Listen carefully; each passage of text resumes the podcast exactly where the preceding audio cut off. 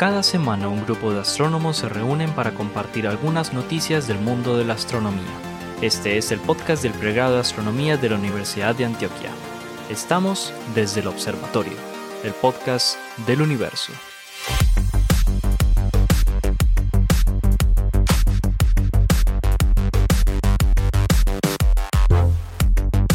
Hola a todos, bienvenidos a otro episodio de Desde, Desde el Observatorio, el podcast del universo. Este es un podcast que realiza la Universidad de Antioquia la Universidad Sergio Arboleda. Están aquí conmigo el profesor Pablo Cuartas, el profesor Germán Chaparro, el profesor Esteban Silva, el profesor Juan Carlos Muñoz, profesores del Instituto de Física de la Universidad de Antioquia, en particular del pregrado de Astronomía, y la profesora Adriana Araujo de eh, la Universidad Sergio Arboleda. Hoy estamos todos en pleno, muchachones. Hágame el hijo de pucha. Hay favor. quórum. Saludos, La saludos a nómina, todos. la nómina completa hoy. Está la nómina completa, sí, señor. Bueno. Y quien les habla, Jorge Zuluaga, también profesor del Instituto de Física de la Universidad de Antioquia. Muy bien, y hoy tenemos un episodio especial, de esos que les gusta a nuestros 27 escu- ¿En serio? suscriptores. Tenemos De, 27. esos, No, de no, esos- de esos que les gusta a nuestras familias que no nos escuchan. Que no nos escuchan. Pero no, ¿cuál es la estadística, Jorge? Ya pasamos. No, la estadística es que estamos rondando los 400 suscriptores. Muy bien. Con los que estamos muy agradecidos. Ujú. Que sigan escuchando, vamos a decir la palabra que le encanta a nuestra compañera Adriana, eh, eh, que sigan escuchando esta guachafita astrofísica. Que mi Dios Bueno. les pague. ¿Qué vamos a hacer en este programa especial? A petición del público vamos a responder. No, hoy no hay noticias, pero seguramente sacaremos porque eh, Pablo mantiene más enterado que un chucho. Sí, sí, Germán aquí siempre hay que noticias. Seguramente eh, saldrán algunas noticias. No, aquí quiero, quiero aclarar, aquí la que mantiene pegada del mundo de las novedades es Adrián. Es verdad. Qué cosa tan impresionante. Se Parece- llama Adri Spam. Uno no sabe si es Adriana o es que tiene una máquina que mina, que mina Un bot, noticias. tiene un una- bot. ¿Cómo es que? Eso, Soy un un bot. bot. Tiene- ¿Cómo es que llama eso? No una hacienda, es una granja. nada. Tiene una granja de noticias. No le voy a mandar más nada. No, no, no. Oiga, no, no, es creo que nos manda las noticias sí. para el cupo. Creo que Adri vio venir se- se el impacto de mocos. micrometeoroide contra el JWST, porque ya nos avisó antes de que lo anunciara la NASA. Sí, sí, sí. Oiga, oiga, no, ahorita, ahorita hablamos de eso. Pero entonces, vamos a responder preguntas que nos han enviado por Twitter, que nos han enviado por WhatsApp, que nos han hecho personalmente. Temas todo muy. Hicimos una, de- una selección porque nos mandaron muchas preguntas. Todas las preguntas son interesantes, pero tuvimos que seleccionar cinco preguntas. Y, Bueno, es- y- realmente y hay ocho hacer, y hay que hacer la aclaración que es un programa de, de duración normal, ¿no? O sea, no es un, no es un programa Sí. cortico solo, solo por lo que son con preguntas, no. Vamos a responder las Buenísimo. preguntas como si fuera un espacio Una noticia. de dar noticias. Exacto. Muy bien, vamos a comenzar entonces con el profesor Esteban Silva. Y yo le- les propongo lo siguiente, yo voy a formular la pregunta eh, y ya bueno, Esteban, por ejemplo, respóndanos por favor la siguiente pregunta. Pregunta Álvaro Monsal- Monsalve mm, por WhatsApp desde Medellín. Álvaro Monsalve pregunta. Saludos, saludos. La- saludos Álvaro. Un Las enanas saludo, rojas, Álvaro. las enanas rojas, dice Álvaro, son chiquitas, pero ¿por qué serán tan picosas? Chiquitas pero picosas. Chiquitas pero picodas. Entonces yo creo que ahí hay que primero contextualizar a las personas que nos escuchan porque yo creo que ese dicho no es un dicho que se eh, espera encontrar en común. muchas partes, exacto. Entonces, lo primero es contextualicemos qué quiere decir el dicho chiquitas pero picosas, de profesora Adriana. No, ay, sí. Me van a preguntar. La preguntamos a la, a la extranjera. Ah, sí. Claro, porque necesitamos es alguien que no sea de acá para ver si de pronto ellos también tienen el término. Pues es que recuerden que nos han felicitado desde España, desde otros países y necesitamos saber qué quiere decir ese término. A ver si de pronto también utilizamos, Sí, o sea, sí. utilizamos el mismo lenguaje, puede que tengamos refranes o frases similares. Sí lo O conozco. sea, la palabra Admito que lo conozco. Admito que lo conozco. ¿Y qué quiere decir? Bueno, como, no sé, este, serán personas bajitas y una mujer específicamente. Pero, y no sé, que, que sea, no sé, no sé. eh, Puede tener una connotación, Pícara. una connotación eh, que será sexual, es decir, No. es una persona. No, no, no, no, No, no, es, es es algo No. misógino, es que, es que no, yo creo que como alegre, no sé, muy alegre. Alegre, Pero, Sí, pero también porque si, una mujer es de baja Es- estatura, para pues abrirse campo en este mundo tan machista, pues le toca tener una voz fuerte y unas posturas fuertes. Y creo Ser que se picosa. refiere a eso. Pero ser picoso, ser picoso también se refiere como a, a pícaro. Sí, eh, a- esa era la palabra que estaba buscando. Exacto. Yo creo que es más por ese sí. lado, la verdad. picardía, como Vamos a bien. dejarlo ahí, que, que Sí. pica.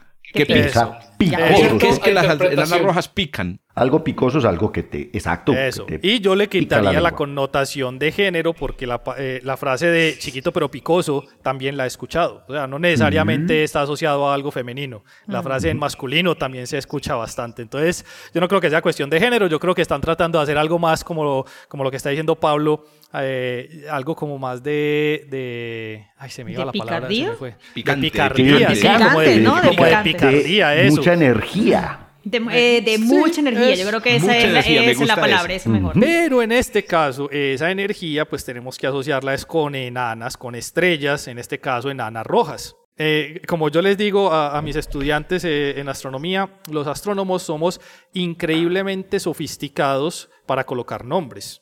En estos días, de hecho, haci- haciendo un paréntesis, en estos días vi un meme que era un, eh, eh, cómo ponen los astrónomos nombres y era Ah, un sí. teclado y un puño encima, como que le pegan así al Le- teclado y ahí sale el nombre. Sí, sí, sí, Bueno. sí, sí, lo vimos. En este caso, digamos que somos un poquitico más sofisticados y eh, hay un diagrama muy famoso en la astronomía que se conoce como el diagrama de Hertzsprung-Russell, que es un diagrama en el que se habla de, en el eje X yo coloco la temperatura de la estrella y como todo en astronomía la colocamos en sentido contrario, las eh, más calientes eh, están a la izquierda, las más eh, frías están a la derecha de ese diagrama, o sea, al revés. Y en el eje Y colocamos la cantidad de energía que emiten por unidad de tiempo, que en astronomía pues la llamamos la luminosidad. En este diagrama hay una característica, es que cuando comenzamos a colocar las estrellas que tienen una temperatura y una luminosidad asociada, se construye el diagrama y da la casualidad que las estrellas que son frías están en una parte eh, sí, que está- están en una parte de abajo del diagrama y en este caso hacia la derecha, para el caso que queremos hablar.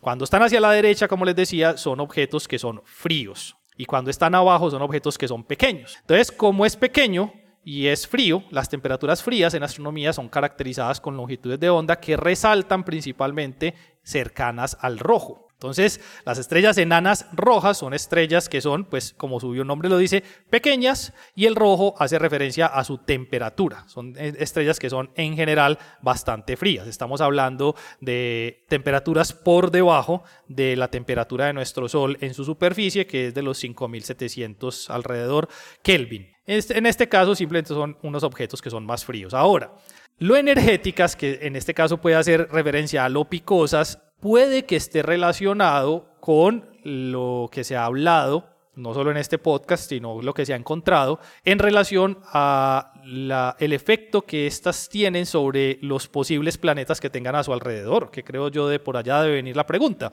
Porque de resto, pues lo de picosas no, no ha sido una característica de, de las, de las estrellas enanas rojas. Entonces seguramente tendrá que ver con noticias que hayamos de pronto traído, con noticias que se hayan escuchado en astronomía respecto a los planetas alrededor de estas estrellas. No, no, Y si- también hay una cosa, también déjame, yo te meto la cuchara, pero lo que sí tienen las enanas rojas es que, es que tienen mucha actividad magnética. Ya, ya, ya iba para allá la- precisamente. la- ah, ok, ta- Eh, ya no eso, me meto eh. más, qué pena, ya me voy. No, no, a lo, a lo- a No lo que me refiero con eso... Juan Carlos. Eso, a lo que me refiero con eso es que seguramente las noticias que hemos traído a colación en relación a planetas y enanas rojas tienen que ver con esos efectos de campos gravitacionales que han influenciado o que nosotros creemos que pueden influenciar no solo la formación planetaria, sino la posibilidad de, de vida en, estos, en este tipo de, de objetos, de la magnéticos, de cercanía. magnéticos. ¿Qué dije yo? Dijiste De gravitación. campos magnéticos. Ah, perdón, no perdón. Campos mag- sí, sí, perdón, perdón. Esta- eh, eh, iba a decir era, era, era campos magnéticos. Que no solamente es eso, también hemos encontrado situaciones en las que hemos visto que estos planetas están muy cerca a veces de esas enanas y entonces hay unos flujos de, de radiación muy particulares sobre estos objetos que haría en principio llamar las estrellas enanas rojas picosas y es por los posibles efectos que tienen allá. Pero claro, a nosotros lo que nos interesa es saber la, física del sistema de la estrella, que es la que nos lleva precisamente a ese tipo de noticias. Las estrellas que son estrellas enanas en general son estrellas que tienen una característica eh, en cuanto a cómo transportan su energía desde el centro de la estrella hacia la superficie. Nosotros conocemos dos métodos principales para el transporte de energía. Uno de ellos es la convección y el segundo de ellos es la radiación. Las estrellas que son enanas, que tienen masas que están por debajo aproximadamente de los eh, poco, un poquito menos de, de una masa solar hacia abajo, esas estrellas en su interior son completamente convectivas. Y con completamente convectivas, estoy haciendo referencia, hagan de cuenta, a la, la famosa olla de sancocho que Jorge nos eh, habla cuando habla de noticias parecidas.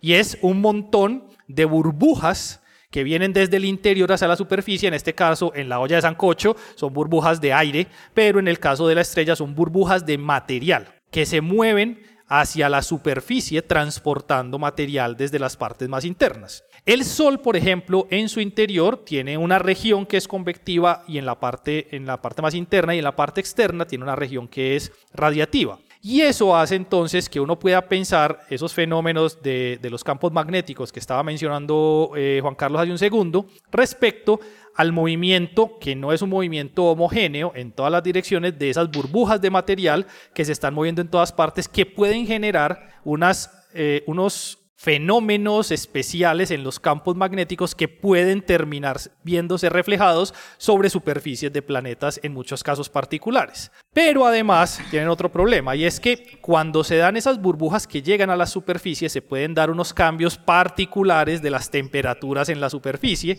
que pueden terminar también reflejados en muchas de las observaciones que hacemos de este tipo de estrellas y que eventualmente van a terminar afectando la posibilidad de vida en planetas que están allá porque no necesariamente son entregas de energía constantes como la que nos hace, por ejemplo, el Sol a nosotros en general. ¿sí? Obviamente el Sol tiene fulguraciones y cosas por el estilo, pero en general uno puede decir que la radiación del Sol que llega sobre la Tierra es relativamente constante en un intervalo de tiempo pequeño. ¿sí? En un intervalo de tiempo pequeño puede ser en los últimos 100 años. Uno mira el promedio y la, la cantidad de energía que nos llega por unidad de tiempo no ha cambiado sustancialmente. Sabemos que hace muchos miles de millones de años sí era distinta, pero en el intervalo de tiempo de nosotros no. En estas estrellas puede que esos cambios de temperatura terminen afectando eventos en los que podría llegar a crearse vida como la que nosotros eh, conocemos acá en la Tierra, vida, y no, no sepa qué hice esa aclaración porque no conocemos bien ninguna otra parte del universo, entonces la aclaración era algo redundante al final, pero se vuelve de todas formas importante que podamos empezar a estudiar cuáles son esos comportamientos de las estrellas y cómo eso se podría ver reflejado en la habitabilidad de esos planetas que están alrededor. No sé si de pronto a, Álvaro esto era la respuesta o esto era lo que estaba tratando de buscar con su pregunta, pero sí, son chiquitas, sí, son rojas y sí, Sí, pueden ser muy picosas. Sí, sí, yo- Sí, son Yo, yo quiero agregar una, un- una, una observación de la perspectiva planetaria que, y, y tiene que ver. Yo creo que Álvaro sí quería decir eso que, que le explicaste, Esteban, entonces excelente. Porque, ¿Por qué lo digo? Porque conozco a Álvaro y ha estado en mis cursos, entonces creo que él era por ahí. Pero hay un dato interesante, tú lo mencionaste también, es decir, realmente estas estrellas tampoco es que emitan gran cosa de, nada, porque son estrellas muy pequeñas. Pero ¿qué pasa? Los planetas que pueden tener vida en realidad, los planetas que podrían tener agua en la superficie eh, están muy cerca de estas estrellas o tienen que estar muy cerca de estas estrellas para poder al- alcanzar las temperaturas. Y al estar tan cerca, por poquito que sea lo que emitan, es, es muy jodido. O sea, es, muy, es, es es terrible. Yo quería agregar eso. Y otra cosa que quería agregar es que, otra cosa es que estas estrellas, yo, yo las llamaría estrellas en cámara lenta. Son prácticamente como, como ¿cómo es que llaman estos los, los perezosos que viven en los árboles? Los koalas o los pero- koala y perezosos. perezoso. El perezoso. O El, el, el- el oso perezoso. perezoso. Que va caminando lentamente. Esos son los perezosos de las estrellas. Todo en ellas ocurre en cámara lenta. Entonces, una estrella eh, de una masa de, no sé, una décima de la masa solar puede vivir un billón de años. O sea, puede vivir 100 veces más que el Sol. Y lo mismo, su actividad magnética puede durar muchísimo tiempo. Entonces se suma esas dos cosas. La duración de la actividad magnética intensa que toda la estrella tiene al principio y las distancias tan pequeñas a las que están los planetas que pueden tener agua. Excelente. Eso las hace picosas. Ahí tienen pues la primera re- pregunta y la primera respuesta.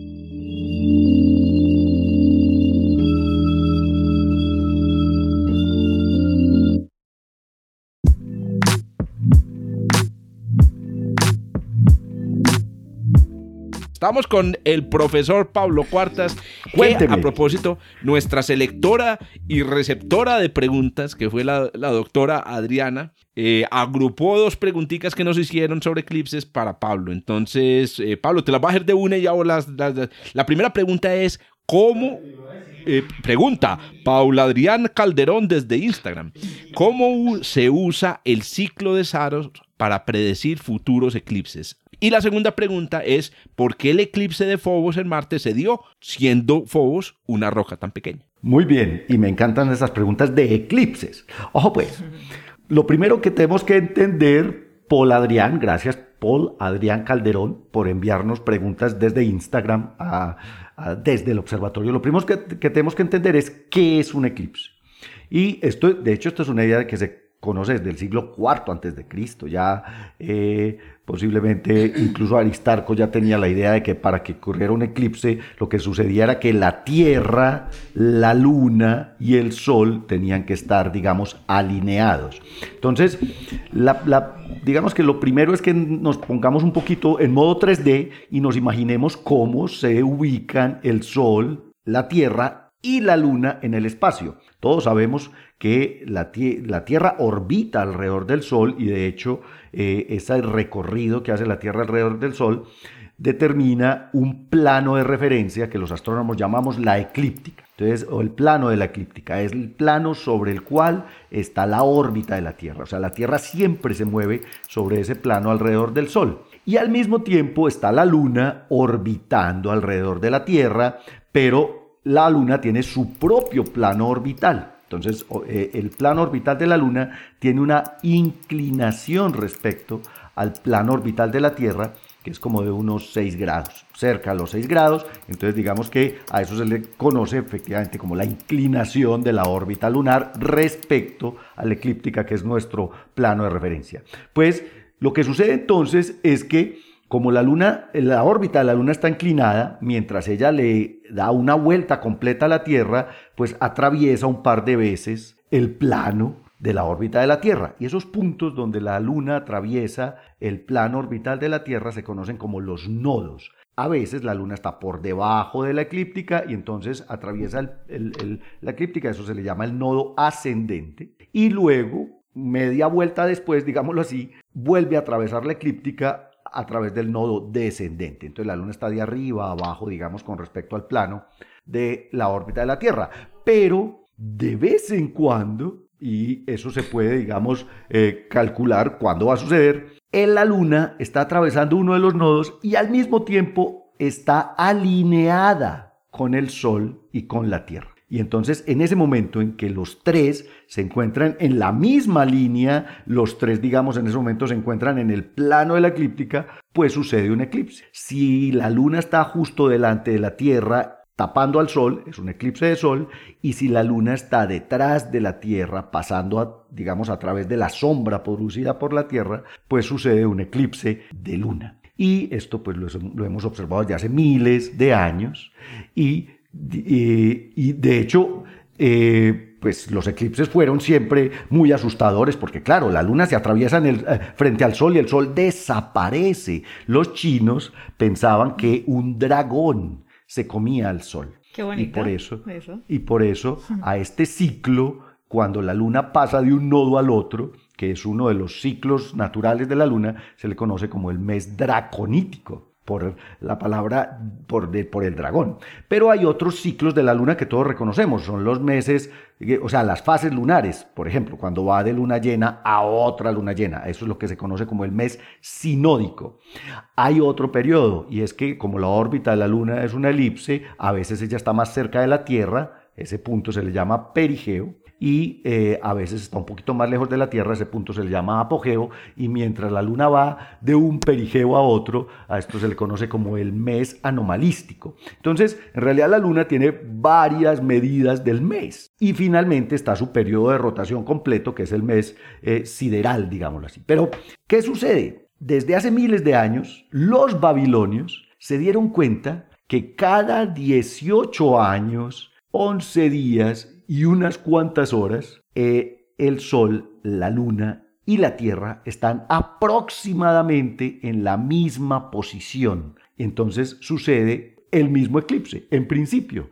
A ese ciclo de 18 años, 11 días y unas cuantas horas se le conoce desde entonces y se ha utilizado durante miles de años como el ciclo de Saros, porque la palabra Sar que es una palabra babilonia, significa medida, significa una unidad. Entonces, de hecho, hay un ciclo también que le llaman SAR, que es medio saros. Eh, y hay otros ciclos, no es el único ciclo que se ha utilizado durante miles de años para medir, eh, digamos, cada cuánto sucede un eclipse. Ojo, eso no significa que uno tenga que esperar 18 años 11 meses y unas cuantas horas para que suceda otro eclipse. No, hay eclipses todo el tiempo. De hecho, un año normal tiene entre 3 y 7 eclipses. Lo que sucede es que no es el mismo eclipse porque la luna, el sol y la tierra no están en la misma posición relativa. Entonces, el ciclo de Saros lo que repite es la misma posición relativa sol, tierra, luna aproximadamente. Y durante un ciclo de Saros, pues pueden suceder 60, 70, 80 eclipses. Hay muchos ciclos, el octón, el sol Inex, el Tritos, hay un ciclo que se llama el ciclo metónico, hay un ciclo que se llama el Inex, que era el que tú mencionabas ahorita, Germán, hay otro ciclo que es el ciclo de Calipo, Calipo, un astrónomo griego muy famoso,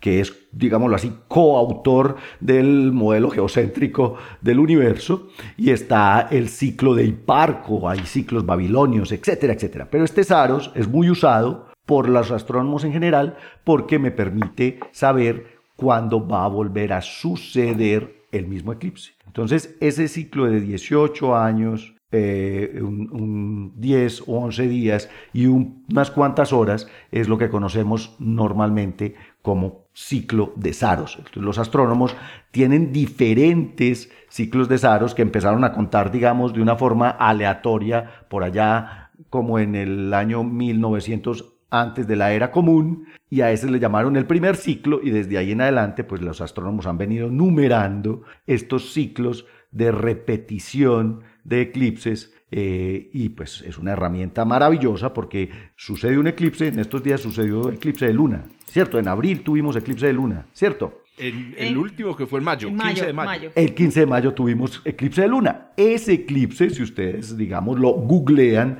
probablemente pertenece a alguno de los ciclos de Saros y lo que les está diciendo ese eclipse es que ese mismo eclipse debió haber sucedido hace unos 18 años, 11 días y tantas horas y va a volver a suceder un eclipse de luna eh, con Pablo, pero Pablo, pero Pablo ¿cómo, cómo, utilizan el ciclo de Saros para predecirlo? ¿Cómo se utilizaba en la antigüedad? Ah, ah, precisamente lo que, lo que descubrieron estos astrónomos babilonios muy antiguos y que luego los griegos eh, siguieron usando es que se repite el mismo eclipse cada 18 años, 11. Entonces la idea es, usted, usted dice, ah, este eclipse que se produjo hoy, haga las cuentas de tantos 18 años, 18, eh, años, 11 días, y 8 horas. Claro, y ese día va a haber un eclipse en este lugar del cielo. Pero no es en el mismo lugar, ojo. En el mismo lugar del cielo, del cielo, ah, no, de la tierra, la tierra. En el mismo lugar del cielo. Eso, en el mismo lugar del cielo va a estar la luna en el mismo lugar. Exacto, como la luna va a estar en el mismo lugar, va a suceder el mismo eclipse, pero ojo, no lo puedes ver en la misma posición de la Tierra porque como esas ocho horas significa que la Tierra dio un tercio más o menos de vuelta sobre su propio eje, entonces lo ven quienes estaban un poquito, digamos, eh, atrasados con respecto al eclipse que sucedió 18 años, 11 días y 8 horas antes. Eso siempre me pareció muy teso porque eso significa que para poder conocer este ciclo, las, los astrónomos de mesopotámicos eh, eh, debían haber tener datos de eclipses que se produjeron en otro lugar del mundo. Claro, que alguien más vio. Sí, no solamente solo que lo, pero, pero, no solo que lo vio, que lo registró. Y que lo registró. Es que, lo importante es que haya hecho el registro. Los, los, eclipses eran importantes porque y no había toda una mística. si la Tierra no fuera redonda. Además. Oigan a que no. O sea, los, babilonios descubrieron que indirectamente que la Tierra era redonda hace muchísimo más. Sí, ahí está. Los terraplanistas no tienen ciclo de Saros. Muy bien. Y entonces... No me, no me abudiné la segunda pregunta. porque la segunda, la segunda lo, que, lo que nos está preguntando Paul Adrián, oiga, ¿y por qué Phobos, que es una luna tan chiquita en Marte, porque en estos días el Perseverance captó un eclipse. Y básicamente, ¿qué fue lo que captó? Captó una imagen espectacular viendo al Sol de cómo Phobos pasaba frente al Sol. De hecho, hay un video en YouTube de la NASA que ustedes pueden ver, que es la cámara del Perseverance apuntando al Sol y Phobos, que es una lunita de unos 30 kilómetros de diámetro, atravesando el, el, Sol. Pues lo que sucede, Paul, es que, digamos, el tamaño, lo que importa aquí es el tamaño relativo. Como el Sol está muy, muy lejos, de hecho, el Sol es no sé, unas mil veces, no, 400, unas 400 veces más grande que la Luna y aún así la luna lo puede tapar visto desde la Tierra, porque claro, la luna está 400 veces más cercana a nosotros que el Sol. Igual sucede en Marte. Phobos es muy chiquita, pero Phobos está muy cerca a Marte comparada con la distancia a la que está el Sol. Entonces, efectivamente, lo que sucedió con esta cámara del Perseverance no es el primero, son varios, pero este sí fue espectacular. Observando el Sol, vio pasar frente al Sol a Phobos, que es la lunita de Marte. En ese momento, el Sol, Phobos y Marte estaban alineados. Sucedió un eclipse marciano. Este sería un eclipse solar en Marte más bien, pero no es total porque Phobos es muy chiquita, entonces no alcanza a tapar el Sol completamente, pero se ve espectacular el tránsito de Phobos frente al Sol captado por la cámara del Perseverance. Es muy, muy, muy interesante. Yo, quiero, yo, quiero, decir algo que eh, pues yo no había visto el video, eh, pero lo acabo de ver, y es que esa cámara que tiene el Perseverance tiene que ser tremenda. La madre cámara, porque es que se le ven las manchas solares. es una cámara. se ven las manchas en el sol. O sea, sí. espérate ¿qué cámara es? Pues porque yo, yo cojo mi reflex y estoy a una unidad astronómica y yo creo que las manchas solares las tengo que ver con un telescopio. Sí. O sea, ¿qué tipo de cámara tiene ese instrumento para que a la distancia de Marte se estén viendo manchas solares? Sí, eh, ahí de todo depende de la longitud focal. Y esta es la más cam. La más cam, de, la, de Perseverance. La más Que yo creo que debe tener un buen focal length porque una buena longitud focal, perdón el esnovismo, eh, porque mm, es una cámara para ver cosas muy lejos. Aquí estaba mirando justamente, googleando, y me encontré que tiene una, un focal, eh, una longitud focal que va de 26 milímetros a 110. Ah, no, claro, con eso. Entonces, claro, usted tiene, un, tiene un telescopito de un metro.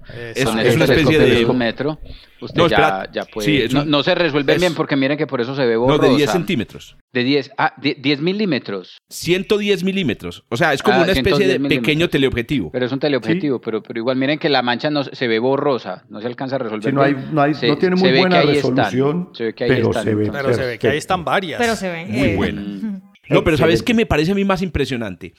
Que siempre hemos hablado de la casualidad de que la luna esté a una distancia, tenga el tamaño y esté a una distancia de nosotros, tal que sea casualmente el mismo tamaño aparente en el cielo. Pero resulta que Fobos también. O sea, Phobos no es muchísimo más pequeño aparentemente, no es muchísimo más grande, sino exacto. Entonces, ¿qué, ¿qué, nota? Lo podríamos ir convirtiendo en una regla en el universo. Todos los extraterrestres. no, pero, pero entonces piensa en esto, por ejemplo, las lunas de Júpiter, porque también se han fotografiado eclipses sobre la superficie de Júpiter. Las lunas de Júpiter tapan completamente al Sol y entonces la sombra de la sombra de Io y la sombra de Europa. Ah, pero completamente, pero no de la misma circunferencia. Ah, no, no jamás. pero, o sea, vistos desde Júpiter, porque se han, se han fotografiado. Hay una fotografía espectacular que creo que es del Voyager, en donde está Júpiter, y e Io al lado y se ve la sombra de Io proyectada sobre la superficie de Júpiter. Ese es un eclipse en Júpiter.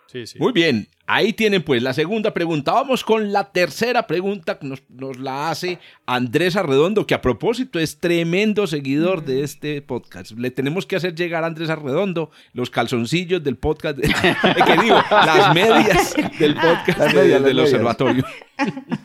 Vamos a alejar una línea de, ropa interior desde el observatorio. De camisetas. De camisetas que digan desde el observatorio. No, porque es que tenemos que innovar. La, cara de vergüenza que está Tenemos que innovar. es que el asunto es que si son calzoncillos, casi nadie los va a ver, Jorge. A no ser que estemos como eh, Superman con los jeans por encima del Pero espérate, es que casi nadie los va a ver. No, los va a ver tu persona especial.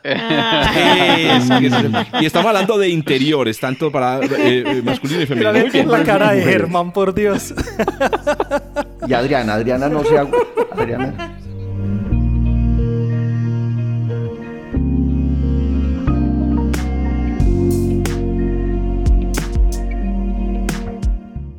Pregunta Andrés Arredondo, nuestro arroba netupiromba. Eh, para Juan Carlos Muñoz, Dice así, Juancho, ¿es cierto que la cromósfera del Sol es más caliente que la superficie? Hola, Andrés, sí.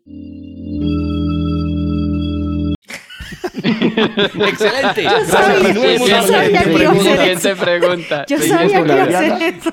No, no. Siguiente pregunta, Sí. amigo periodista. Bueno, continuemos. Sí, sí es cierto, sí es cierto, y, y de hecho es un asunto muy sorprendente porque es que no es un poquito más caliente la corona del Sol en la posición en la que nos encontramos nosotros en el, en el, en el sistema solar es, es, es muchísimo, muchísimo, son millones de grados. La temperatura a esta distancia en la que nos encontramos alcanza a ser del orden de los 2, 3, 4 millones de grados. Eh, ya no importa si son Kelvin o son centígrados, pues. Eh, y, y- y- y hasta hace poco, de hecho, fue un misterio conocer cuál es el origen de esa, de esa discrepancia.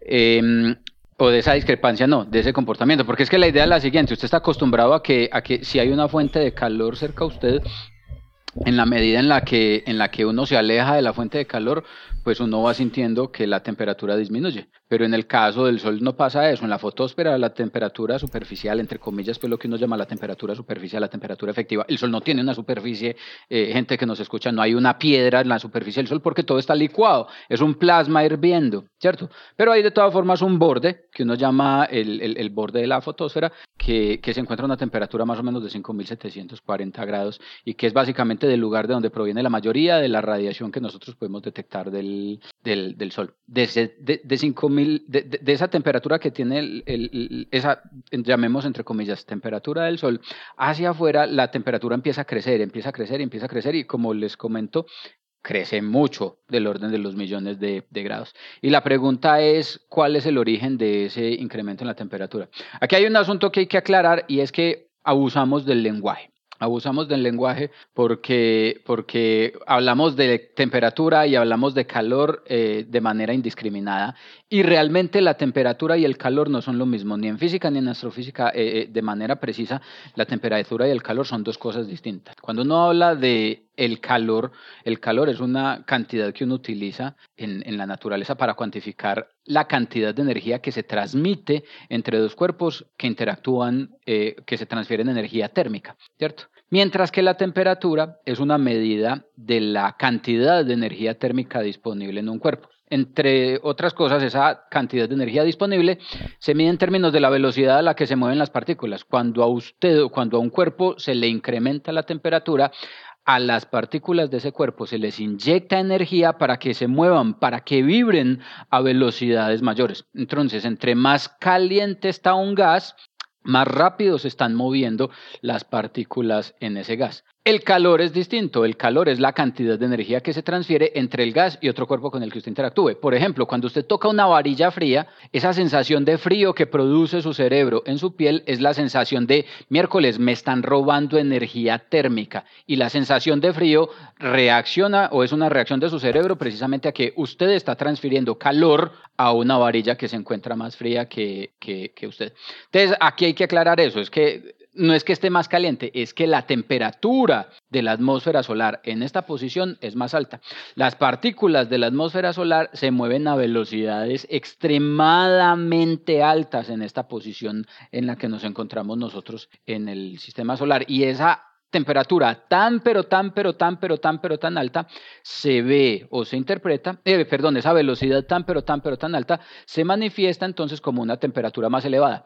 Entonces, ¿por qué no se, te, no se derrite el telescopio espacial? ¿Por qué no se derrite eh, un astronauta cuando sale a caminar en el espacio? Porque es que tapo, tapo, tapo, otra vez, son dos cosas distintas, calor y temperatura. Para usted Tapo. poder... Espérate, no, tenemos que hacer una pausa idiomática. Para Ah, explicar. Tapo. Adriana, no, mi apreciada, Adriana, ¿usted sabe usted es sabe tapo? qué es tapo, usted no sabe qué es tapo.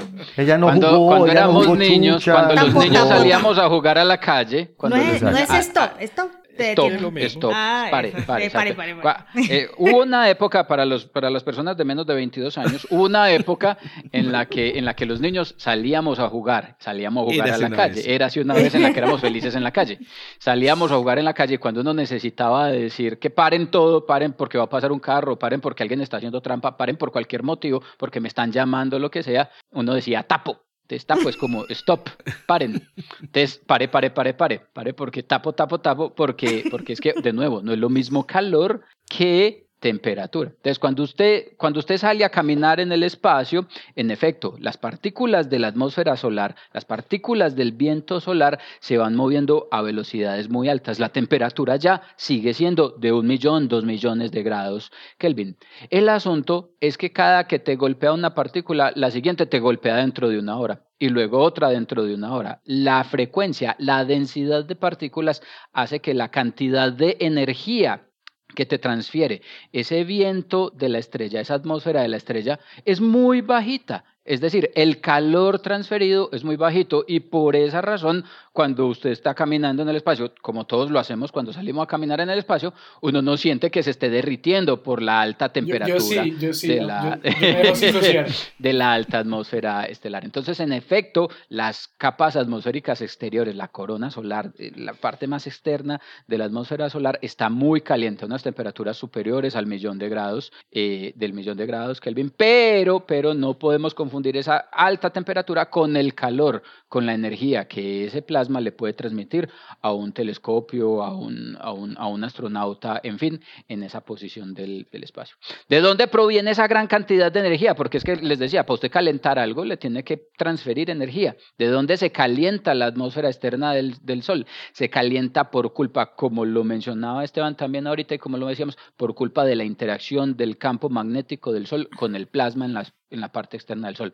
El, el, el, el campo magnético del Sol eh, sufre de, de, de, un fenómeno que se conoce como congelamiento magnético. Y es que cuando un campo magnético está en, en, el interior de un plasma, ese campo magnético se quiere ir y se quiere mover con el plasma. Mm. No le pasa lo mismo a un campo gravitacional. Cuando usted pone un plasma en un campo gravitacional y se lleva al campo gravitacional, el plasma se queda en un lado y el campo gravitacional se va. En un con el campo magnético no. Cuando usted pone un campo magnético en el interior de un plasma, el plasma se amarra el campo magnético, perdón, se amarra al plasma y para donde se mueva el plasma se va a mover el campo magnético. Eso hace que en el interior del Sol las líneas del campo magnético se muevan con el plasma y cuando el Sol va rotando, las líneas de campo magnético se empiezan a enrollar y se enrollan y se enrollan como si usted tuviera un resorte al que enrolla alrededor de un lápiz mientras que le da vueltas y el campo magnético y el resorte se va enrollando y se va tensando y se va tensando y cuando se tensa almacena energía. En algún momento el campo magnético no se puede enrollar más, está suficientemente tenso, almacenado suficientemente energía que pasa algo que en astrofísica se conoce como eso, reconexión magnética. Las líneas de campo se rompen y rápidamente vuelven y se reconectan. Cuando eso pasa, que ocurren fracciones de, de minutos, eh, eh, eh, se emite una gran cantidad de energía que se almacenó en ese campo magnético que se enrolló, así como cuando usted está enrollando un resorte y el resorte se le revienta. Si el resorte se revienta, se libera toda la energía almacenada en el resorte y lo quema. En este y produce un sonido inclusive. Ese sonido es una perturbación que se propaga a lo largo del espacio y llega hasta sus oídos. En el caso de la atmósfera de la estrella, entonces, cuando se rompen esas líneas de campo magnético y vuelven y se conectan, ¡pum! Se libera una gran cantidad, pero mucha, comparable con miles eh, de bombas atómicas de bombas de Hiroshima, eh, se libera un montón de energía y esa energía se propaga por las atmósferas, eh, por la atmósfera estelar, empujando y dotando de energía a las partículas, lo que las empuja en el viento estelar a velocidades que garantizan entonces que ese plasma se caliente eh, como nosotros lo vemos en, en la corona solar. Entonces, es verdad, pasa por culpa del campo magnético, pero palabras más, palabras menos, a los telescopios, a las personas y demás, no nos hace nada porque no es lo mismo la alta temperatura a la que se encuentra que la gran densidad de energía, que el calor que hay disponible ahí para transferirle a cualquier cuerpo que esté ahí en el espacio. Hermano. Yo quería, yo quería hacer una, una, una pequeña analogía que a veces hago precisamente para explicar esa diferencia y es una, una analogía de la cocina. Y es que cuando uno está horneando algo, cuando uno está horneando algo fácilmente, el horno está a 200 grados. Y uno pues eh, puede coger un trapo y sacar, por ejemplo, la, la no sé, la, la lasaña del horno sin mayor problema. Aun si la mano no está completamente cubierta, uno puede sacar, desde que, no, desde que no entre en contacto con la lasaña, uno puede sacar la lasaña sin ningún problema. Es decir, la mano estuvo en contacto con una temperatura por el orden de los 200 grados Celsius eh, sin usted quemarse. Ahora, hierba, ponga a hervir usted unas papas y lo reto a que más o menos igual con un trapo usted saque una papa que está hirviendo en ese momento, que está a 100 la papa caliente. Está a la mitad de la, temperatura. que se la, ponga en la boca. Sí, está a la mitad de la temperatura. Eso nadie lo va a hacer, nadie en su sano juicio lo va a hacer. ¿Sí? Claro, porque el agua, el agua es mucho más, mucho más densa, la cantidad de energía que tiene es mucho mayor, aun cuando la temperatura es menor. Entonces usted mete la mano y toda esa energía va a ser depositada instantáneamente en su mano. Mientras que, como lo decía Juanca, si yo meto la mano en el horno que está a más temperatura, pues el gas está mucho más, el aire está mucho más difuso. Es, menos, es, más, es menos denso. obviamente, no estoy sugiriendo que dejen la mano mucho tiempo a 200 grados. Ni, que hagan el experimento tampoco. No estamos, este, por favor, aquí hay que hacer eso. Exacto, esa es la le estamos, le estamos haciendo el este experimento, mental para que usted no lo haga con su mano. pero por favor, no lo haga en casa, especialmente los niños que escuchan el podcast, no hagan lo que Germán está diciendo, pero una papa a 60 grados quema más que el aire a 200 grados. Correcto. Vengan, hay un, hay un detallito en toda esta historia que me gustaría eh, eh, resaltar y es el nombre cromosfera. Cromo. A propósito, es un nombre muy lindo y que se basa en la observación de los eclipses totales de sol y en el hecho de que cuando se produce, eh, cuando, em, cuando está empezando el eclipse total, se alcanza a ver filtrándose entre las montañas del, de la luna, la cromosfera. Ah, es que la, la, pregunta era de, la cromosfera, yo hablando de la corona, pero bueno. no, no, no es problema, porque ahí empieza. Ahí empieza la zona de inversión. Ahí empieza la corona. Pero les iba a decir que la cromosfera es porque es de color, que yo, un color que a mí me encanta, que se llama el color rojo hidrógeno. Y es que el, el, rojo que se produce en la cromosfera se debe a que eh, para que el hidrógeno tenga ese color, tiene que estar por encima de los 10.000 grados. Como lo decía Juan Carlos, la temperatura es de 5.700 en la fotosfera, entonces 10.000 grados solo se pueden conseguir en, la cromosfera. El rojo hidrógeno es el mismo rojo de las nebulosas de emisión, las famosas nebulosas, nebulosa de Orión, las regiones H2. nebulosas. Muy bien, excelente Juancho hermano, muchas gracias. Andrés Arredondo estará muy agradecido.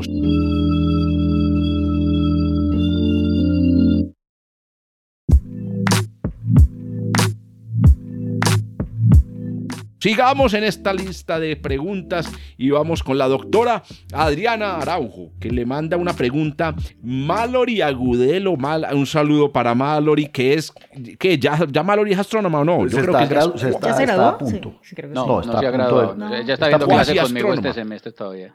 Nuestra colega Mallory Agudelo nos envía, para que la sigan en Twitter, es arroba Mallory o eh, raya abajo cero. Eh, nos envía la siguiente pregunta para la doctora Adriana Araujo. ¿Cuál es el límite de masa para que un agujero negro sea de tipo estelar? ¿Y cuál es el límite inferior de masa para los agujeros negros supermasivos? Doctora Araujo. Bueno, primeramente pues saludos a Mallory. A Mallory, sí. Eh, y, que, de paso me gustaría compartir con Juanca porque sé que, bueno, ha discutido mucho sobre eso, sobre justamente ese tipo de agujeros negros, tanto los estelares como los más supermasivos, aquí en el podcast. Entonces, bueno, nada, primeramente saludos a Mallory. La conocí cuando estuve hace poco en Medellín. La conocí en el... En, estaba con nosotros, de hecho, en el, en el, en el en el episodio especial que tuvimos, así que súper saludo.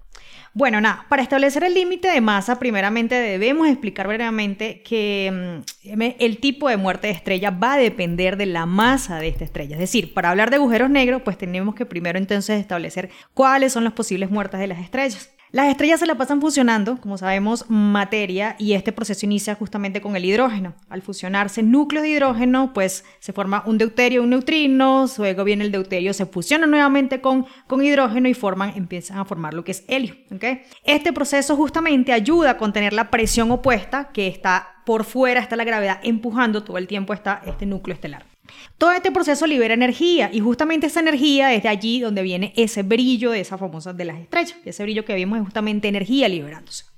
Ahora bien, aquí donde viene entonces vamos a estudiar cuáles son los posibles casos. Si la estrella es suficientemente grande, pues esta sigue todo este proceso fusionando materia, pero en algún momento este proceso se va a detener. Y aquí donde viene. Y las estrellas más pequeñas, digamos que en el rango de masas como la de nuestro Sol, y aquí voy a utilizar un término que hemos mucho también discutido aquí, ellas no es que van a terminar, sino que se, se les quita una capa, se desnudan, ¿verdad? Como hemos dicho aquí, y entonces aparece la enana blanca. Con esto, ya con, este término de enana blanca, podemos definir o introducir el primero de los límites de masa, y es el límite de Chandrasekhar. El límite de Chandrasekhar nos ayuda a establecer el límite o la cota, lo que sería la cota superior, para obtener este tipo de, digamos, de término en esta parte de la evolución estelar. Que, estamos hablando de estrellas eh, de, en rango de masa parecida a nuestro Sol. Este límite nos establece que eh, dentro de este proceso, ante el cual la estrella sucumbe frente al, proceso gravitacional o al colapso gravitacional, la masa máxima para una enana blanca está entre un, está hasta cota superior 1.44 masas solares. De hecho, hay enana blanca entre 0.7 masas solares y hasta 1.33, las que más o menos están registradas, masas solares. Entonces, digamos que ese es nuestro primer límite. Em, como dije, eh, eh, no está relacionado directamente con la pregunta, pero pues necesitamos como contextualizar justamente para llegar a estos, a los, a los dos límites de masa que nos están haciendo, que nos preguntan. Vamos entonces ahora a los otros rangos de masa. Dentro de este mismo proceso de muerte de las estrellas, pero ya en rango de masa de varias masas solares, Em, tenemos dos vertientes, digamos, digamos. Cuando el mismo proceso, es decir, el del colapso, el del, esta pelea entre lo que es la presión del, núcleo estelar y el, la, presión externa de la interacción gravitacional, ¿okay? Eh, cuando las capas externas de esta estrella rebotan en el núcleo y detonan en justamente lo que termina siendo una supernova. Pero en el otro camino, entonces tenemos varias masas solares, supernova, pero hay otro camino. En el otro camino, cuando la gravedad vence frente a la presión del núcleo estelar, se obtiene lo que entonces sería un agujero negro. Y aquí vamos. Cuando el agujero negro es de varias centenas, de varias más, de centenas, de varias masas solares, ¿ok? Unas 10, entre 5, 10, varias veces 10 masas solares, centenas de varias solares, tendremos un agujero negro de masa estelar, ¿ok? Varias veces, o sea, decenas de masas, de masas solares, ¿ok? Por último, vamos a tener entonces lo que son los grandes agujeros negros, que serían los colosos agujeros negros, serían los supermasivos, y estos objetos tienen masa de millones y o billones incluso de veces la masa de nuestro Sol. Por ejemplo, la dinámica de las eh, estrellas. Implicaron que la masa del objeto que está en el Sagitario de estrella, que muy nombrado últimamente, está alrededor como una a partir de 4.1 por 10 a las seis masas solares. ¿ok? Entonces diríamos, esa es una cota inferior para objetos supermasivos, agujeros negros supermasivos.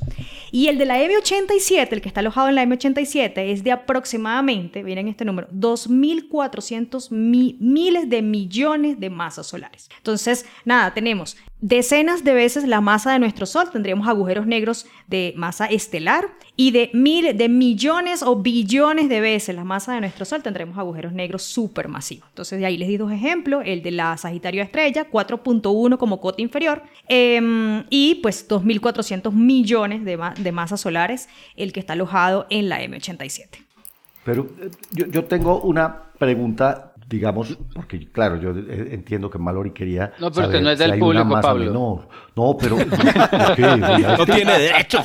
No puedo preguntar. Claro. No, no, no. no, claro, suéltela, desembúchelo, pues. Oiga, sabemos cuál es el, digamos, el más chiquito de los grandotes. O sea, yo a mí me fascinan esos que Otra vez, otra vez, que es, una, que es una galaxia grande y que es una galaxia pequeñita, o que es una persona grande y una persona pequeñita. No hay una, no hay una definición, ¿cierto? El asunto es que ah. agujero negro supermasivo usualmente eh, eh, hace alusión al agujero negro que se hospeda en una galaxia y activa una gene. Eh. Pero uno podría encontrar una galaxia teniendo un agujero negro de, de, mil masas solares, ¿cierto? Entonces, lo que sí importa aquí es lo siguiente, y es que tenemos, vamos a decirlo así, si uno hiciera una, analizar la distribución de las masas de los agujeros negros, uno tiene que están las masas, los agujeros negros con masas estelares, ¿cierto?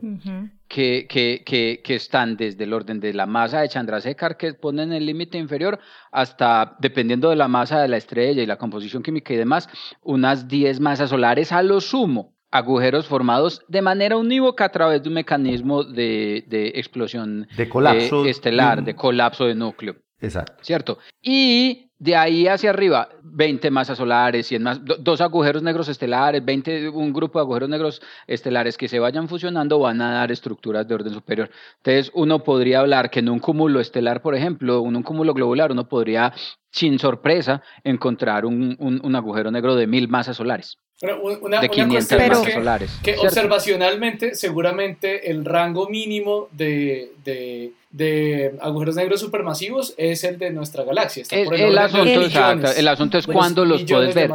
Y, y, más que observacionalmente, en, el rango, en las observaciones en las que los podemos detectar cuando tengamos otras facilidades en las longitudes de onda de radio para poder detectar, por ejemplo, las perturbaciones que produce un agujero negro de 10.000 masas solares, probablemente hablaríamos de, ese tipo de... Pero sí varios artículos sí registran que, por ejemplo, la, cota inferior de supermasivos es de ese, es, ese número, 4.1 por 10 a las 6 masas solares. Y otra cosa de la, cosa de la cota superior, y es que Adrián usó el término billones según la cuenta larga, o sea, la cuenta está en inglés. Realmente es miles de Eso son billones miles de millones.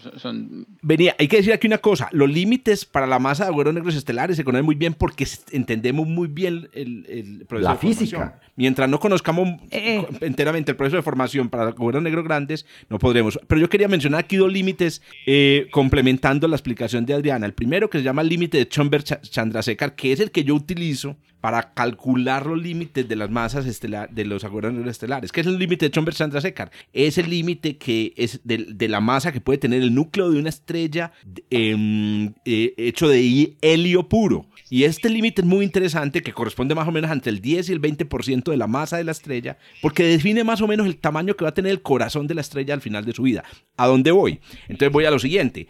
Imaginen el centro del Sol. El Sol tiene una masa de una masa solar, ¿cierto? Entonces el límite de Chomber-Chandrasekhar en este caso equivale aproximadamente al punto 2 masas solares, lo máximo. Esa va a ser más o menos la masa de la nana blanca que se va a formar. ¿Qué pasa? Vamos a coger un agujero negro. Para que se forme un agujero negro, es el segundo límite, que llama el límite de eh, Tolman-Oppenheimer-Volkoff, eh, eh, que es para que se forme un agujero negro, que es de dos masas solares del núcleo. Entonces, hagamos la cuenta. Dos masas solares del núcleo significa utilizando la, la, regla, pues digamos, de, eh, mm, del límite de, eh, de mm, eh, Chomber-Chandrasekhar, tenemos una estrella que es entre 20, ¿cierto? Y 30 masas solares. O sea, a partir de 20 y 30 masas solares puedes formar estrellas. Ahora, ¿cuál es el máximo agujero negro? Entonces cojamos la estrella más grande que podamos tener. El máximo agujero negro, la, más, la, más, la estrella más grande, supuestamente llega a ser 100 masas solares, ¿cierto? La décima parte de eso sería 10 masas solares. Pero si lo subimos un poquito, serían 20 masas solares, ¿cierto? Y entonces, así es que yo me acuerdo. Entonces, quería simplemente mencionar una reglita que yo utilizo. Ese límite de Tolman Oppenheimer Volkov también sirve justamente, es un límite para establecer las estrellas de neutrones, justamente también. La, dinámica de estrellas de neutrones. Las, de neutrones y que de hecho fue uno de los eventos, el evento creo que fue el del, de la kilonova, sirvió justamente para, para ratificar el límite de Tolman Oppenheimer Volkov, que creo que son de 3.5 masas solares. Creo que es. Creo. Muy bien, excelente. Así, ahí tienen pues, ahí tiene Doña Mallory.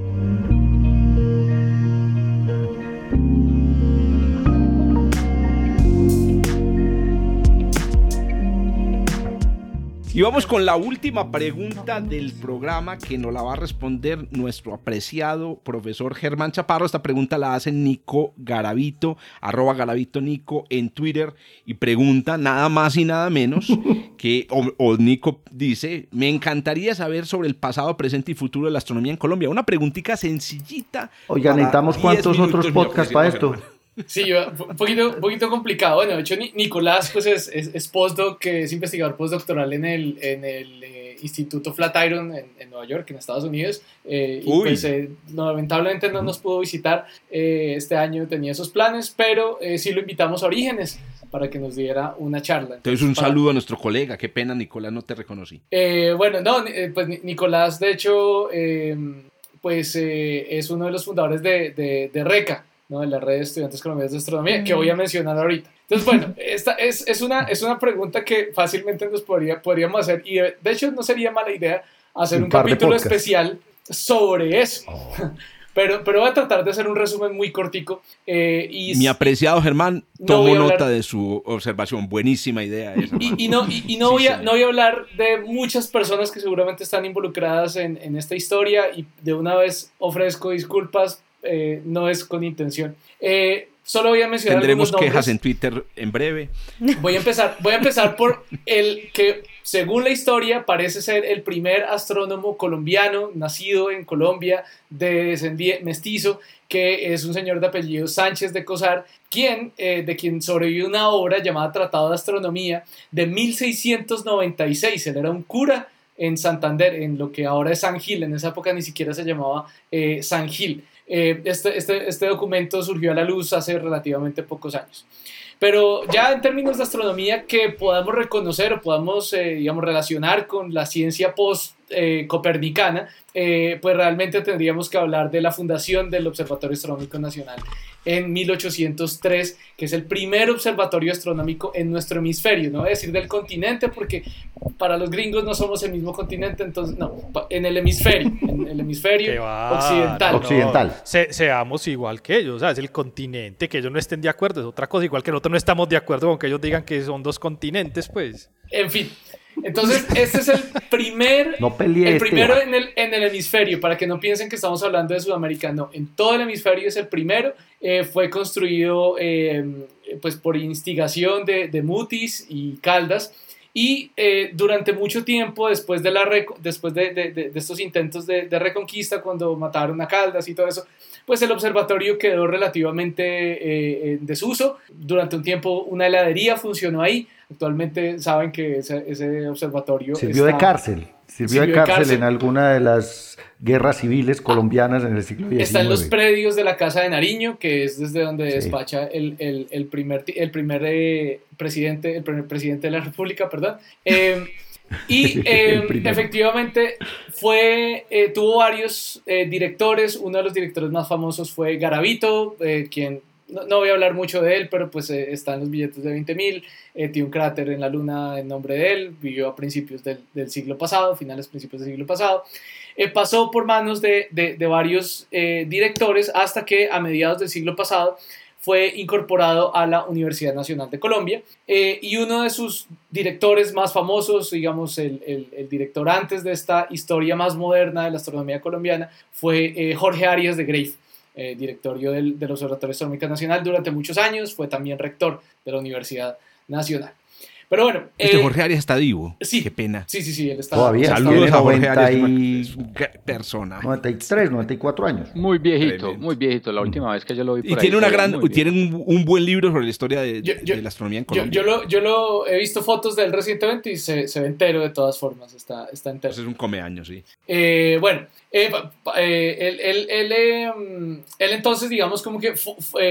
o digamos, hubo una, una formación de una protoescuela de astrónomos colombianos y de hecho varios astrónomos, eh, digamos, de una generación mayor a todos los que estamos aquí reunidos, que se formaron profesionalmente afuera, eh, como por ejemplo están Sergio Torres, Alberto Rodríguez, David Ardila, que son como de, de, de, de una generación como un poquito eh, más antigua o paralela, digamos, que, que se formaban por fuera del país profesionalmente, es decir, con doctorados.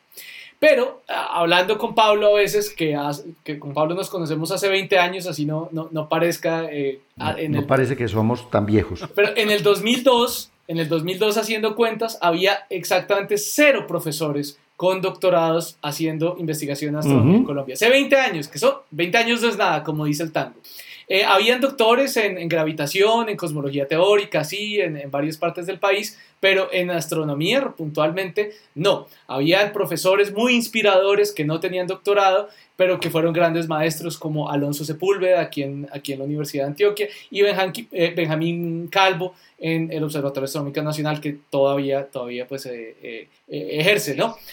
no sé si de pronto tengan algunos nombres por ahí de, estos grandes maestros de, de, de la astronomía eh, aquí en la universidad que yo no conozco, por ejemplo. Esos dos, esos dos que mencionaste parecen... Alonso y Benjamín. Buenos Son centrales, ¿no? De esa generación intermedia. Intermedia, exacto.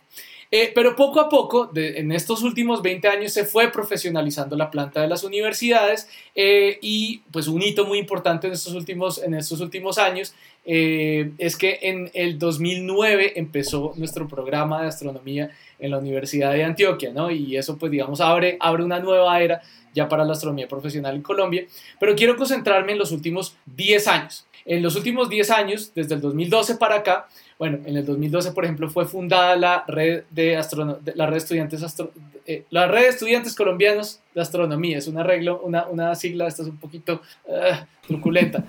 un poquito como los astrónomos creamos nombres. Sí, sí, sí.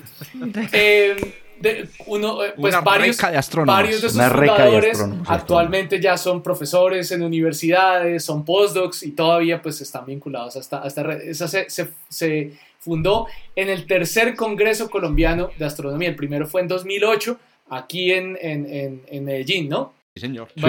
Y en el 2012, en el tercero, se fundó esta red de estudiantes colombianos en astronomía, que pues ya, ya ha evolucionado bastante también. En el 2014 tuvimos el primer graduado de astronomía en la Universidad de Antioquia. Eh, ¿Me recuerdan el nombre? Nicolás. Nicolás Gómez. Nicolás, Nicolás, eh, Gómez. Desde, desde, ese momento hemos tenido alrededor de unos 60 personas egresadas del pregrado, de los cuales la mitad han sido mujeres eh, y una cifra que me gusta, que encontré hace poco, que me gusta citarla, es que los que se han graduado del pregrado de astronomía, que llevan más de dos años de graduados, ya el 80% tienen mínimo maestría, o sea, ya se han graduado de la astronomía, de, maestría, eh, por lo menos el 80%. Y si, y si no, pues la están cursando, en fin. En el 2018... Y siguen siendo la mitad mujeres, esa es una pregunta que es muy importante. Sí, sí, sí. no haya... Eh, esa, esa, esa paridad se, mantiene ahí, pues porque es un número muy grande, es una proporción grande afortunadamente. Eh, pero en el, y bueno, en el 2018 Colombia eh, se volvió a unir a la Unión Astronómica Internacional eh, con esa, con esa, con esa, con ese volver al quehacer astronómico profesional de, de Colombia. Entonces se fundó eh, AstroCo, que es un nodo de astronomía, de astronomía profesional asociado a la Academia Colombiana de Ciencias Exactas, Físicas y Naturales. Eh, y otro hito importante en estos años, en el 2019 se fundó eh, o se, se, inauguró el doctorado en astronomía en la Universidad Nacional de Colombia. En estos últimos años han habido muchos eventos internacionales, hubo una unión, una, una reunión eh, de... Germán, qué pena que te interrumpe. Ese, me parece que es el único hito que te faltó fue el surgimiento de la maestría en la Universidad Nacional. Pero eso fue hace más de 10 años. Pablo. Sí, ah, no, no, decía en los, 90. No, yo me concentré, perdón, me concentré en los últimos 10 años, pero sí, gracias. No, no, está bien, no digo, antes del pregrado de astronomía, el surgimiento de la maestría que fue súper importante porque ahí se formaron los que hoy también son profesores y son doctores en el, La especialización que después se volvió la especialización maestría. Y, la, maestría. Yo hice las dos, yo hice las dos, yo fui la primera promoción de ambas. Excelente.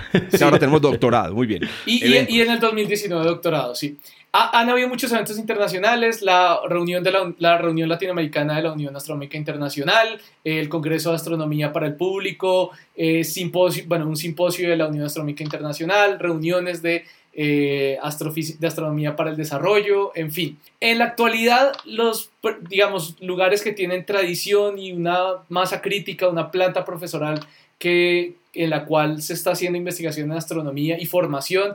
Tenemos la Universidad de Antioquia, la Universidad Nacional, la Universidad de los Andes y la UIS. De hecho, de muchas de estas universidades eh, son egresados las personas que invitamos a Orígenes, que son personas que están en el extranjero haciendo astronomía, muchos son de estas universidades. Pero también muchos de ellos han sido formados en otras universidades que sin la masa crítica han logrado generar una cultura en astronomía como la Universidad Tecnológica de Pereira, la Universidad, eh, eh, la UPTC, la Pedagógica y Tecnológica de Colombia en Tunja, la Universidad de Córdoba, la Universidad de Nariño, Nariño. la Universidad de EXI, la Universidad de Sergio Arboleda, pues aquí, aquí nomás está, está Adriana.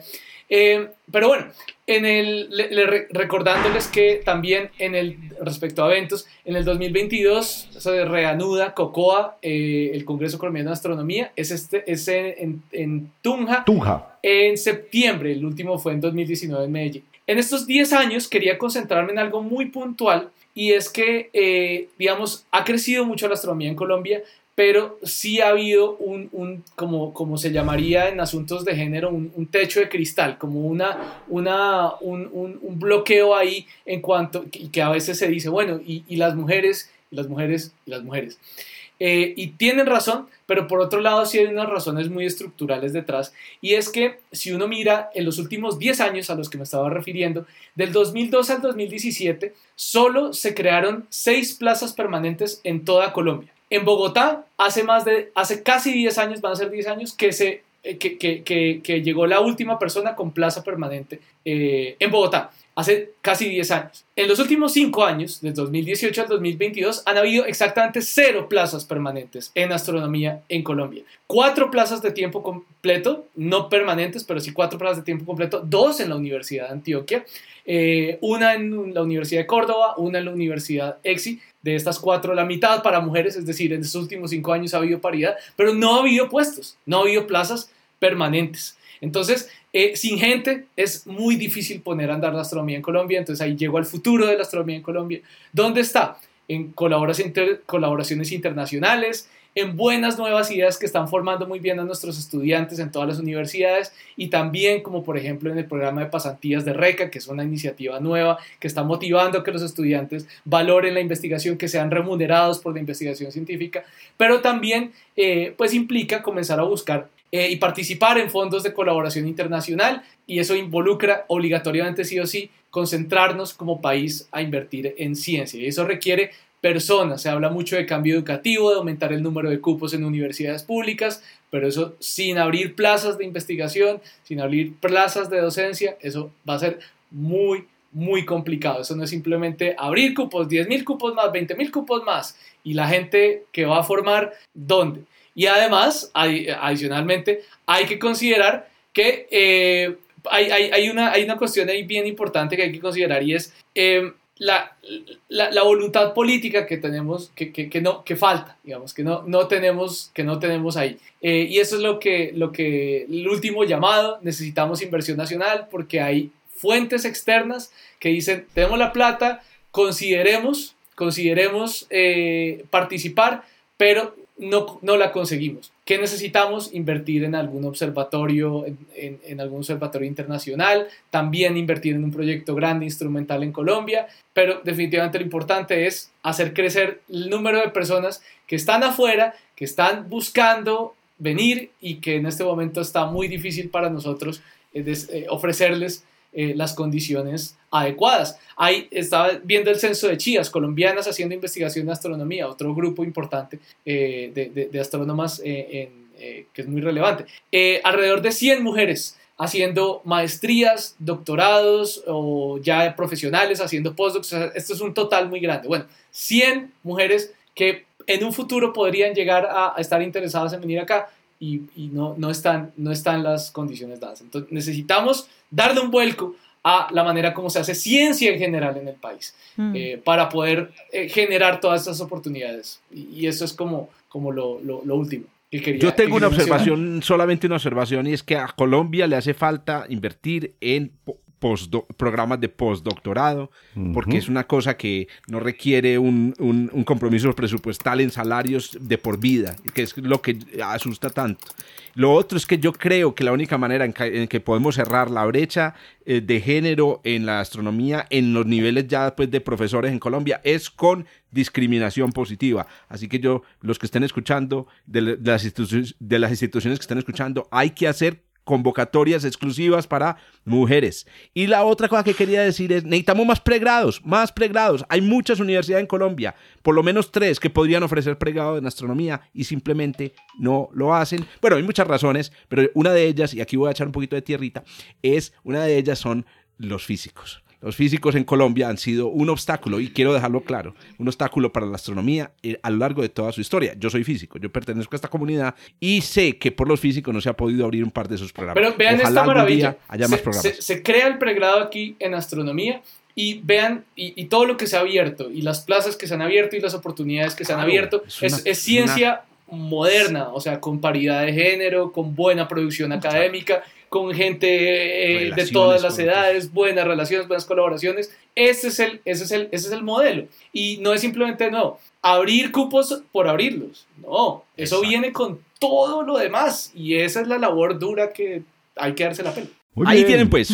Oiga, Esteban, ¿ibas a decir algo? No. Ah, no, me pareció escuchar tu voz. Muy bien, tu, yo, yo. tu, dulce voz. Ah, era Pablo. Sí. Bueno, muy bien. Ahí Dígalo pues. Diga, hable, Pablo, mijo, hable. Yo solo dije muy bien, ah. muy bien ah, todo lo que Germán dijo. Estoy completamente de acuerdo. Es que dígalo bien, Pablo. Fue un susurro. Ahí tienen pues nuestro nuestro, oiga, este es el tercer episodio especial, creo yo que es nuestro tercer episodio o cuarto episodio especial. Espero que lo hayan disfrutado. Espero que lo hayan, gracias Adri, espero que lo hayan disfrutado y bueno, vendrán más episodios especiales. En el próximo episodio volveremos con las noticias. Muchachos, Adriana, nos conversamos entonces en la próxima. Chao, chao. Chao, chao. Chao, chao, chao. Chao. Gracias por escuchar desde el observatorio. Estamos en Spotify, Apple Podcast, Google Podcast y muchas más plataformas. realizado por Jorge Zuluaga, Esteban Silva, Pablo Cuartas, Juan Carlos Muñoz y Germán Chaparro, profesores de astronomía del Instituto de Física de la Universidad de Antioquia. Con la producción y edición de quien les habla, Josué Giraldo, pregrado de astronomía de la Universidad de Antioquia.